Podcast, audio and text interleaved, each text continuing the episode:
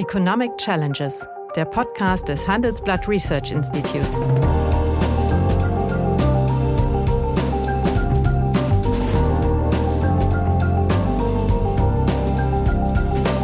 Bert Rürup, der Chefökonom des Handelsblatts, diskutiert mit Michael Hüter, dem Direktor des Instituts der deutschen Wirtschaft, wöchentlich aktuelle wirtschaftliche Herausforderungen für Deutschland wie für die Weltwirtschaft dann ist es doch eigentlich die logische Konsequenz, wenn wir hier eine sehr rigide Politik machen, dass dann die deutschen Hersteller ihre Produktionsstandorte verlagern. Also du argumentierst so, als wenn es keine Reaktion der Unternehmen darauf geben würde.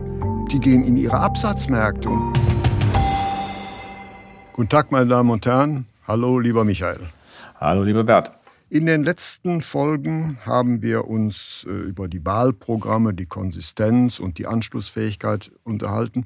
Heute möchte ich mal ein anderes Thema mit dir diskutieren, also ein sehr, ja, sagen wir es mal so, zukunftsrelevantes. In der hm, Bekämpfung der Pandemie, die wir ja, vielleicht mehr oder schlecht und recht äh, dieses Jahr äh, besiegt haben werden, haben wir uns daran gewöhnt, dass im Interesse dieser Seuchenbekämpfung ähm, ja, Grundrechte eingeschränkt werden, deren Rückgabe dann als Privileg bezeichnet wird. Das ist interessant.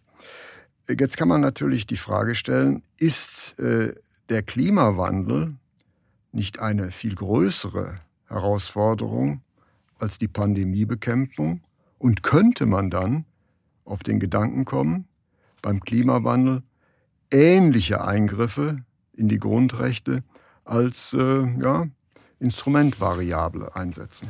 Ja, äh, auf den Gedanken kann man kommen und es sind auch schon einige auf den Gedanken gekommen. Mich schreckt das, weil ähm, das, was wir erlebt haben in der Pandemie auf Basis des Infektionsschutzgesetzes, eine epidemische Lage von nationaler Tragweite nach Paragraph 5, ähm, natürlich zulässt, dass man konsistent und schnell handelt, dass man auch ähm, in einer solchen Pandemiesituation die altbekannten Rezepte des Social Distancing, also der gesellschaftlichen äh, äh, sozusagen Rücknahme des Miteinanders ähm, als wichtigen Beitrag sieht. Das ist äh, ein, ein lange bekanntes Instrument und äh, das braucht man dann so lange, bis man einen Impfstoff hat. Aber es ist ein Ausnahmezustand. Nun haben wir ja in der deutschen Verfassung kein, kein Notstandsrecht oder wie das andere Verfassungen kennen. Das ist sehr spezifisch und das hat auch gute Gründe. Das heißt, es müssen die Voraussetzungen des Infektionsschutzgesetzes gegeben sein, wenn die WHO eine Pandemie deklariert ähm, und wenn das Gesundheitssystem äh, überfordert zu sein droht. Ähm, das gilt es zu vermeiden. Ähm, und insofern entsteht ja auch ein klarer Zusammenhang. Die Einfallschneise für den Gedanken, den du in deiner Frage ansprichst, liegt ja darin, dass man mitunter die Ziele sehr unklar hat werden lassen der Pandemiepolitik. Ähm, anfangs ging es in der Tat äh, die Auslastung der Intensivkapazitäten. Man hat zwischen denen den Eindruck, es geht um die Ausrottung des Virus. Es geht äh, um permanent Null Covid-Infektionen. Und äh, das ist in Deutschland, wie ich finde, relativ ausgeprägt in diesem Kontext haben wir auch gar nicht so richtig wahrgenommen, dass andere Länder es anders machen. Also die Belgier haben sich nie so an den Neuinfektionszahlen orientiert, sondern sehr viel stärker an der Auslastung der intensivmedizinischen Kapazitäten. Es hat äh, andere Länder wie Frankreich gegeben, die sehr viel stärker von den Kindern und Jugendlichen her gedacht haben, die zu schützen sind. Äh, bei uns geht es dann eher um die Frage, ob man die Fußballstadien wieder öffnet. Das heißt, das, was Politik macht, wird irgendwann schwierig zuordnenbar, wenn die Ziele nicht mehr klar sind. Und das konnte man in dieser Pandemiepolitik beobachten. Und das gibt natürlich dann auch Raum äh, für diejenigen, die sagen, nein, das können wir dann ja vielleicht auch anders machen. Das können wir auch in anderen Systemen beobachten. Und wenn dann äh, der Klimawandel zum Klimanotstand, Klimakrise, das ändert ja alles nichts am Tatbestand, dass wir Klimapolitik machen müssen, um eine eine, eine äh, Nachhaltigkeit zu organisieren, die dann wann immer auch erreicht werden kann. Ob das 2050 der Fall ist, werden wir technisch sehen. Ich glaube, es ist eine technische Überforderung, aber das muss ja trotzdem alles gemacht werden. Und dann stellt man sich hin, eigentlich ist die Demokratie nicht in der Lage, das zu tun. Das ist argumentativ schon mal auch vorbereitet worden, beispielsweise ein Gutachten des wissenschaftlichen Beitrags Globale Umweltveränderung, sehr verklausuliert, aber da kann man schon zwischen den Zeilen lesen, eigentlich ist die Demokratie zu langsam. Und das ist, glaube ich, ein Grundthema, das uns auch ökonomisch und gesellschaftlich, aber politisch fundamental betrifft. Äh, wenn wir es nicht schaffen, aus der Pandemie wieder in den Normalzustand reinzukommen, sondern sagen, es gibt immer noch irgendwas und deswegen müssen wir immer noch irgendwelche Grundrechte einschränken, dann verlieren wir die Orientierung. Und das führt dann zu solchen Fragen. Deswegen habe ich die Sorge sehr. Ja, aber letztlich verbirgt sich dahinter die Frage, ist äh, äh die Verhinderung äh, der Klimakatastrophe wichtiger als äh, die Sicherung von Freiheitsrechten und von Bürgerrechten? Das ist ja letztlich, äh, wird ja hier ein Zielkonflikt erstmal konstruiert und es ist auch völlig klar, äh, dass wir dann temporär äh, bürgerliche Freiheitsrechte einschränken müssen, um das übergeordnete Ziel äh, des Klimawandels im Interesse der Menschheit zu lösen. Ja, wenn man die Gewissheit hätte, dass wir das dann im Interesse der Menschheit allein lösen können, bei zwei Prozent Anteil an den globalen CO2-Ausstoß, äh, kann man das Argument ja noch irgendwo sehen. Was wir ja nur tun können, ist, wir können zeigen, dass es geht. Dass man eine Industrieökonomie klimaneutral gestalten kann, dass man die Produktionsprozesse und die Konsumgewohnheiten dekarbonisieren kann, dass man Mobilität äh, entsprechend anders aufstellt, dass man im Hausbereich, im Heizungsbereich diese Dinge leisten kann. Da würde ich schon sagen, dass wir das ganz besonders gut können und deswegen auch eine ganz besondere Verantwortung haben. Aber die, die von dir gestellte Frage, ob man deswegen äh, Grundrechte, Verfassungsrechte einschränkt, ähm, ist ja letztlich für jeden Einzelnen zu beantworten. Das ist eine individuelle Einschätzung. Ich sehe das nicht. Weil wenn wir das aufgeben, wenn wir darüber auch keinen Diskurs mehr führen können, weil es dann ja keinen Diskurs mehr gibt, sondern es entscheiden einige wenige, verlassen wir uns ja auf ein möglicherweise zu gegebenen Zeit akzeptiertes, aber mittelfristig doch nur begrenztes Wissen.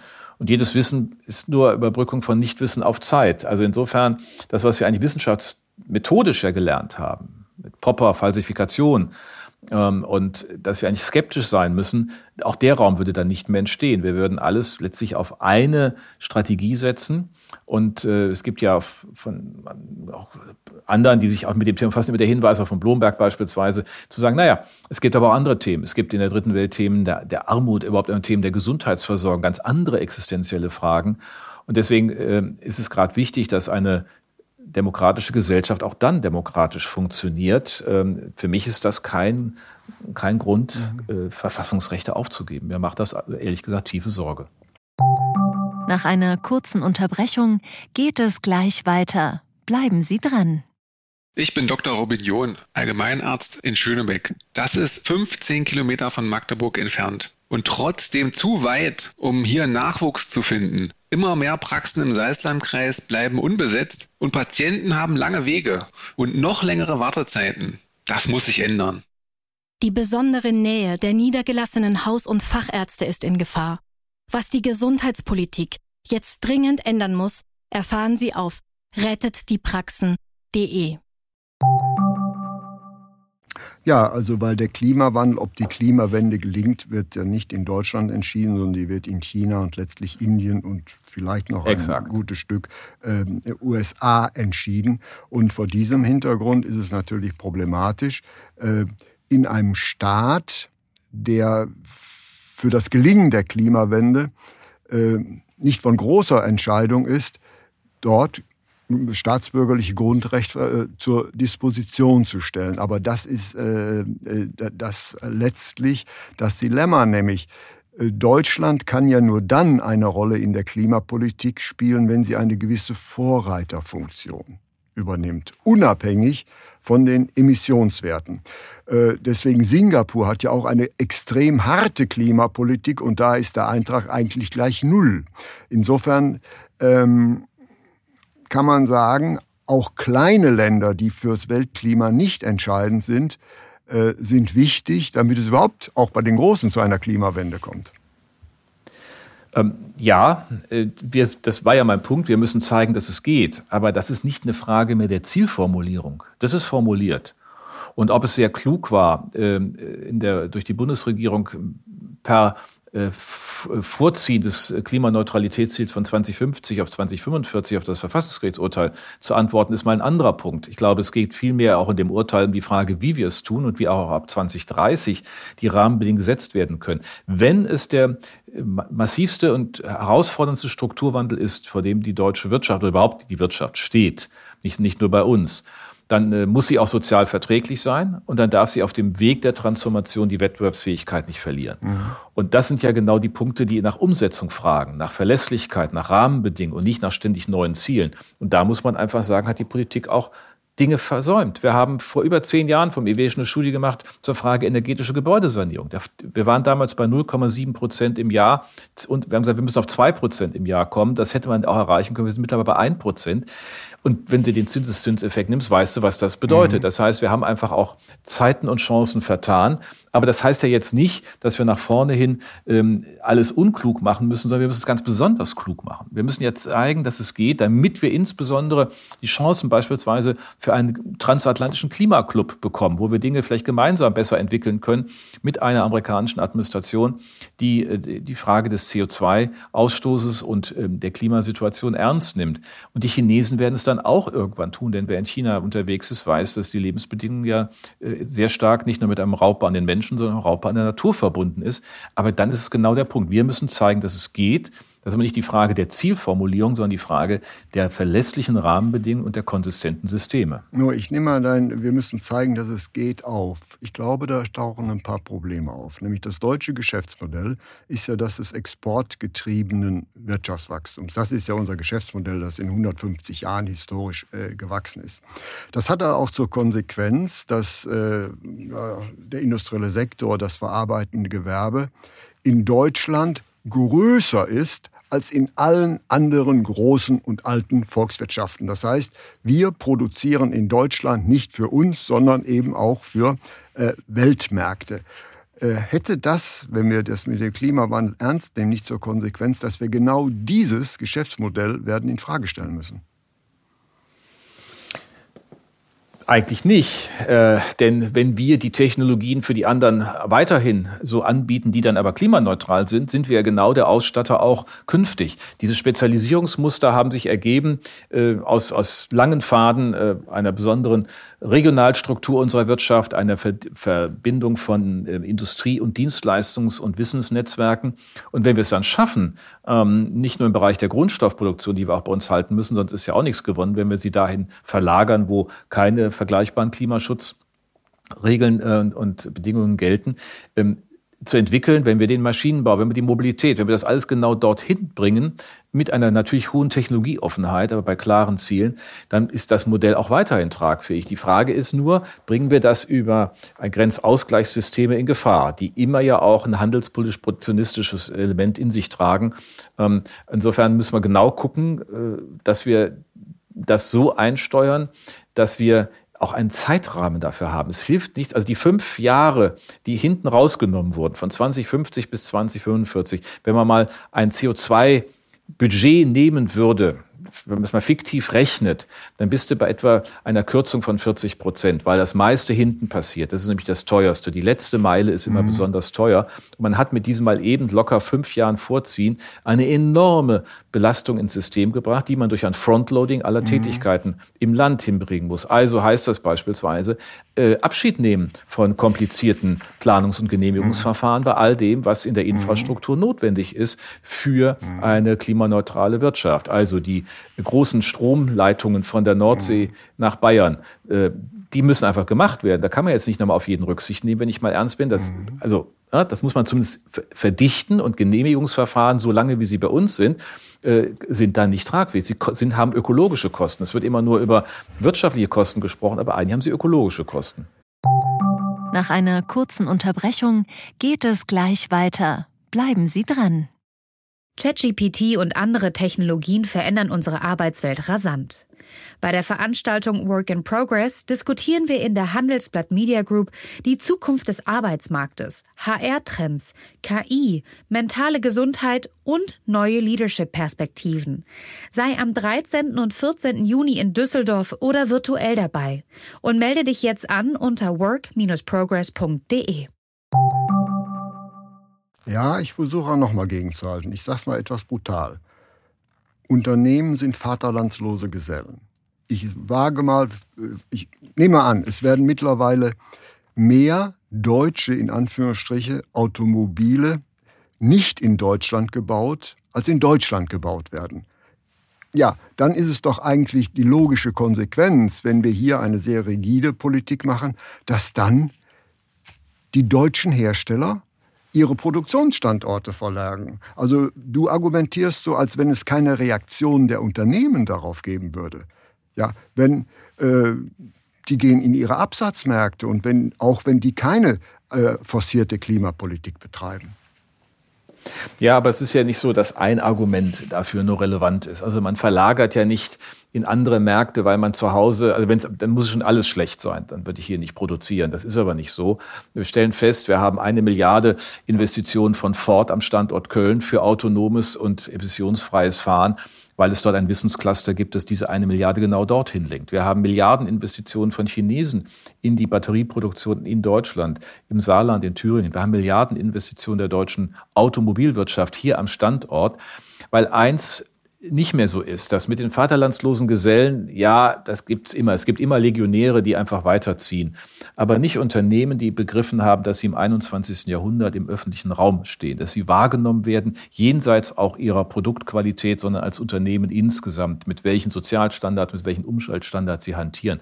Und in den USA letztlich ähm, ist ja die Umweltpräferenz vielleicht eine andere, aber sie ist in weiten Teilen, wenn man Kalifornien nimmt, wenn man dort den Anteil der erneuerbaren Energien nimmt, ja auch nicht völlig anders als bei uns. Es sind im Grunde Dinge, die dort auch jetzt sehr viel stärker artikuliert werden, weil man natürlich in diesem großen Land vielleicht auch anders noch damit umgehen kann. Aber äh, dass das dort kein Problem ist. Und das Gleiche sehen wir übrigens auch, auch in China. Was ist denn, warum ist denn der Druck auf die Elektromobilität in China? Na, einfach, weil die Luftqualität saumäßig ist. Also, ich will einfach sagen, da gibt es viele andere Dinge. Man könnte ja zum Beispiel den Standort attraktiver machen, indem man in der Tat die EEG-Umlage in den Haushalt verlagert.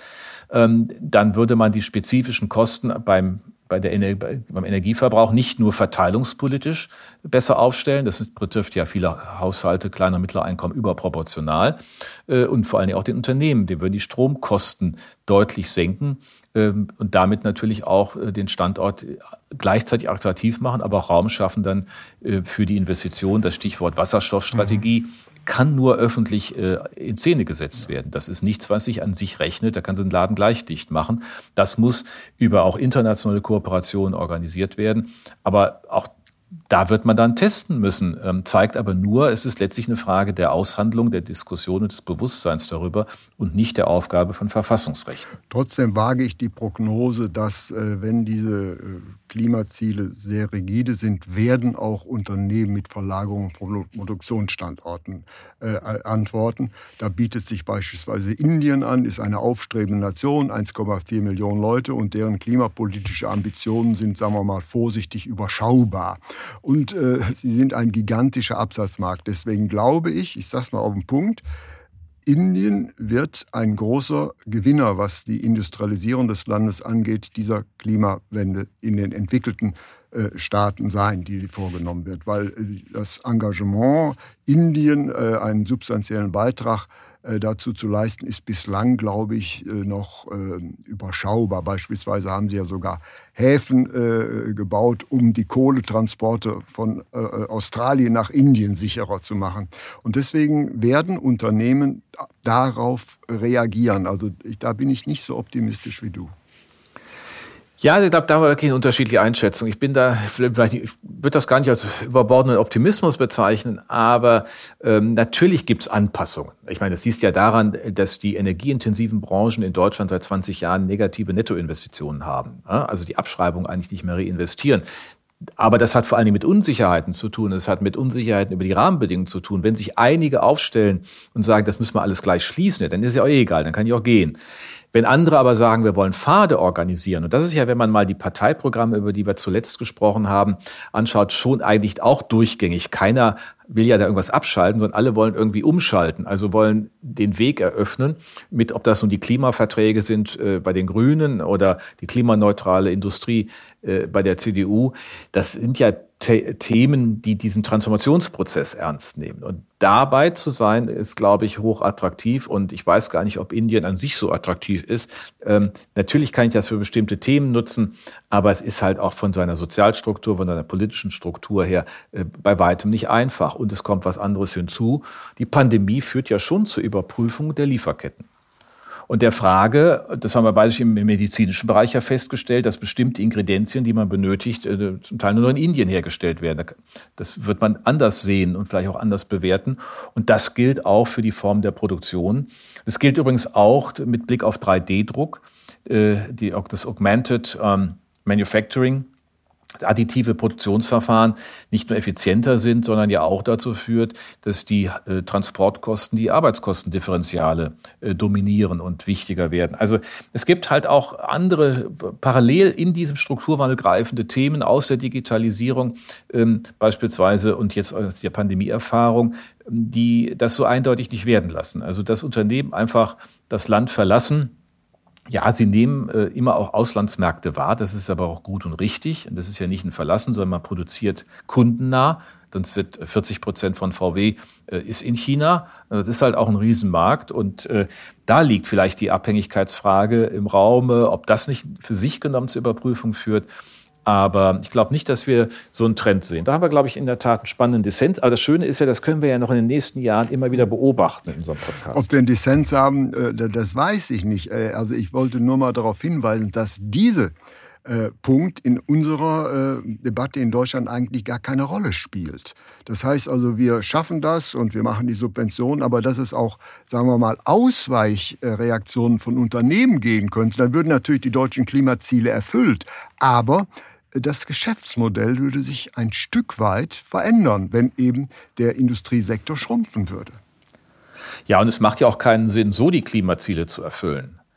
Ähm, nicht, das ist ja, das ist ja nichts, was in irgendeiner Weise äh, dem globalen klimapolitischen Zustand einer Besserung zuführt, sondern im Grunde zu Verlagerungen. Und insofern muss genau das ja verhindert werden. Das ist ja überhaupt was, was auch äh, dazu führt, dass wir in eine solche Debatte nie äh, uns äh, dahin führen darf, dass die Verfassungsrechte eingeschränkt werden, weil dann zählt Moral und nicht mehr Argument.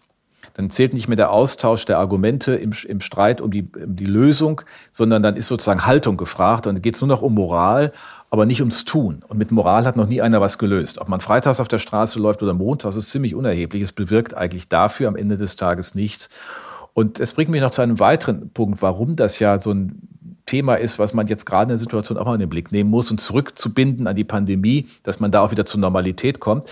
Wir haben mal gerechnet beim IW, was beispielsweise das letzte Jahr, das Jahr 2020, ähm, an CO2-Vermeidung gebracht hat und was die CO2-Vermeidung gekostet hat. Weil ja manche sagen, guck mal, geht doch, ne? Kannst du Volkswirtschaft stilllegen, das schaltest du mal ab und was ist passiert? Wir zahlen Kurzarbeitergeld und den Leuten geht es auch nicht viel schlechter. Ähm, aber die ähm, CO2-Vermeidungskosten sind dramatisch hoch. Insofern ist das kein effizienter Weg, sondern wir müssen es technologisch klug tun. Also gerade wer glaubt, die Pandemie gibt einen Freibrief für einen Stillstand und einen entsprechenden äh, Einschränkung von Verfassungsrechten, wie wir sie letztes Jahr erlebt haben, der irrt ganz gewaltig auch von den, von den faktischen Zahlen her. Und deswegen ist so mein, meine Überlegung aus der ganzen Diskussion, die wir heute so spannend führen, äh, dass jetzt in der Pandemiepolitik auch ein Maß Normalität eintreten muss. Politik hat uns eigentlich nie gesagt, was sie denn als Normalität wieder begreift. Also wenn man Kanzleramt nachfragt, wird man tritt wahrscheinlich nie eine Normalität mehr ein, weil es natürlich Mutationen gibt. Es wird immer Mutationen geben, wie bei mir. Es gibt tausende von Mutationen und äh, Dinge dann auf ein Thema zugespitzt werden, auf einen Indikator und diesen Wandel, den müssen wir eigentlich jetzt im Sommer und Herbst auch organisieren, einen argumentativen Wandel, eine kommunikativ andere, andere Aufstellung. Es ist doch nicht erheblich, als erstes immer die Neuinfektionszahlen zu melden und dann kommen die Lottozahlen so ungefähr. Ich bin jetzt ein bisschen keck, aber das ist etwas, was mich einfach ärgert, weil es sozusagen eine, eine Drohkulisse äh, offeriert und immer eine Alternativlosigkeit des Handelns, die schon mit Blick auf unsere Nachbarländer, ich hatte Belgien erwähnt, ich hatte Frankreich erwähnt, so nicht gegeben ist. Also das ist die eigentliche Botschaft, wie ich finde, aus unserer Überlegung, dass die Pandemiepolitik zu einem Maß an Normalität führen muss. Gut, aber ich komme noch mal äh, auf einen Punkt zurück. Ich hatte ja gefragt, also von über unseren Geschäftsmodell gesprochen, das ist exportgetriebenen Wachstums.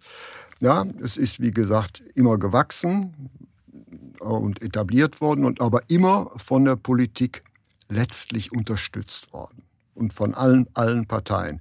Und äh, meine Frage ist nur, du bist also der Ansicht, dass die Klimapolitik diesen ja, Pfad der Entwicklung des Geschäftsmodells Ausrüster der Welt zu sein, letztlich nicht davon betroffen wird, welche Klimapolitik das Land oder besser Europa beschreitet. Nee, so würde ich es nicht formulieren. Natürlich hängt es schon davon ab, wie wir die Klimapolitik machen. Deswegen, ich, ich glaube, dass allein das, das fünf Jahre Vorziehen, äh, weder war es vom Verfassungsgericht ja. gefordert, noch ist es von der Sache her gut darstellbar, eine Hilfe dafür war. Aber wenn wir es mal von der Idee her so verstehen, wie ich es beschrieben mhm. habe, wie du es in der Frage auch nochmal angedeutet hast, Deutschland als Ausstatter der Welt, als Ausstatter dann auch für Klimaneutralität, dann Gut. ist es doch eine Story, auf die man sich einlassen kann. Mein Eindruck war, ich war beim Tag der Industrie, der, in dem Slot da, wo die drei Kanzlerkandidatinnen mhm. und Kandidaten, also Frau Baerbock, mhm. Herr Laschet und Herr Scholz aufgetreten sind. Es hat da einen ganz, ganz breiten Konsens geben. Nun kann man sagen, die haben natürlich auch zum Publikum geredet, das diesen Konsens auch natürlich äh, irgendwie abverlangt, aber realistisch betrachtet äh, kann es anders nicht funktionieren. Und äh, außer man lässt Wirrköpfe ran, die glauben, dass Abschalten hilft. Dann in der Tat haben wir nichts gewonnen. Äh, wir zerstören unseren Wohlstand, wir zerstören unsere Möglichkeit in Forschung und Entwicklung, wir zerstören unsere Möglichkeiten, Bildung und Infrastruktur weiterzuentwickeln. Aber diesen Dreh, das ist die Herausforderung. Ich sage nicht, dass es dazu kommt, aber ich meine, da liegt die Story drin. Deutschland auch als Ausstatter für klimaneutrale Wertschöpfung. Gut. Also lassen wir es mal so stehen. Ich bin nicht ganz so optimistisch wie du, nämlich äh, ein Unternehmen, ja, wird dort produzieren, wo es äh, die besten, sagen wir mal, Entwicklungsperspektiven sieht. Deswegen reagieren ja auch Unternehmen auf Steueränderungen. Und es gibt ja letztlich einen Standortwettbewerb, gibt es ja. Und Unternehmen reagieren darauf. Und es wird ja auch von der Industrie immer äh, darauf hingewiesen, Deutschland ist ein Hochsteuerland, das muss sich, muss sich ändern. Also heißt das, Unternehmen reagieren auf nationale Gesetzgebung. Wenn dort ein Land also vorprescht in diesem Bereich, würde es mich im Gegensatz zu dir wundern, wenn es keine Standortentscheidungen von äh, Industrieunternehmen äh, geben würde, die besonders von dieser Politik betroffen sind. Naja, ich glaube, der Unterschied liegt darin im Zeithorizont. Mhm. Ähm, eine Industriestandortentscheidung ist eine Bindung von 10, 15 Jahren. Und es ist doch realistischerweise davon auszugehen, dass in anderen demokratischen Gesellschaften der Umweltdiskurs sich ähnlich, es ist ja auch jetzt schon so, dass es sich ähnlich entwickelt. Hat vielleicht politisch andere Detail, andere Ausformungen, es ist doch nirgends streitig. Und Biden mit seinem Klimagipfel, den er im Jahresanfang gemacht hat, hat ja ein ganz deutliches Signal gesendet. Und das ist auch in breiten Teilen der USA verankert. So, das heißt, von daher muss ein Unternehmen doch überlegen, ich habe zwar heute vielleicht hier die schärfere Regulierung, aber jetzt gehe ich dorthin, dann habe ich sie dort in drei Jahren. Das muss ich ja in mein Investitionskalkül mit einbinden. Das ist der Unterschied zur Steuerpolitik. Die Steuerpolitik ist sehr viel stärker, was Unternehmen betrifft, letztlich vom politischen Rahmen äh, hergeleitet und nicht von irgendwelchen äh, öffentlichen Meinungen. Das, das reden wir zwar um die Mindeststeuer, aber ähm, das ändert sich nicht kurz oder ändert sich nicht, oder das ist nicht relevant, wenn sich die Präferenzen auf einmal ändern. Das äußert sich nie bei den Unternehmenssteuern. Aber äh, beim Thema Klimapolitik, äh, die ist kein isoliert deutsches Thema. Es könnte nur isoliert deutsch werden, wenn wir es halt äh, moralin getragen statt sachlich getragen machen. Ja, vielen herzlichen Dank. Die Jüngeren von äh, unseren Zuhörern werden äh, vielleicht beurteilen können, wie unsere in diesem Falle mal äh, Meinungsdifferenz äh, sich in der Realität wiederfinden werde. Herzlichen Dank jedenfalls für heute. Danke dir. Das war Economic Challenges der Podcast des Handelsblatt Research Institutes.